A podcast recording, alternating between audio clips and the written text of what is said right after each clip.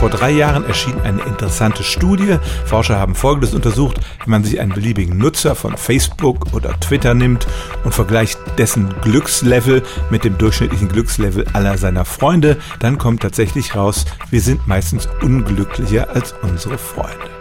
Dazu muss man zunächst mal sagen, dass das Glück gemessen wurde durch eine sprachliche Analyse der Postings und das muss ja noch nicht viel heißen. Die meisten Menschen setzen doch eher positive Statusmeldungen ab, auch wenn in ihrem Leben nicht alles eitel Sonnenschein ist.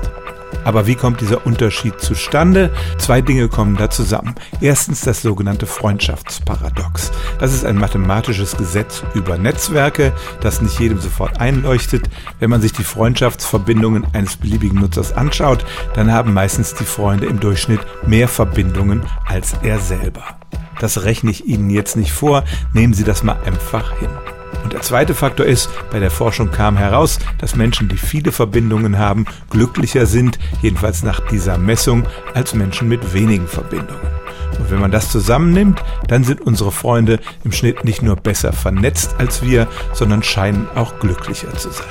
Und das kann manche Menschen in eine ganz schöne Abwärtsspirale bringen. Sie sehen um sich herum all diese scheinbar glücklichen Menschen und fühlen sich dann vielleicht noch schlechter, als es vorher war.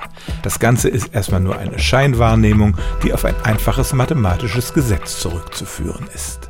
Stellen auch Sie Ihre alltäglichste Frage unter stimmtz.radio1.de.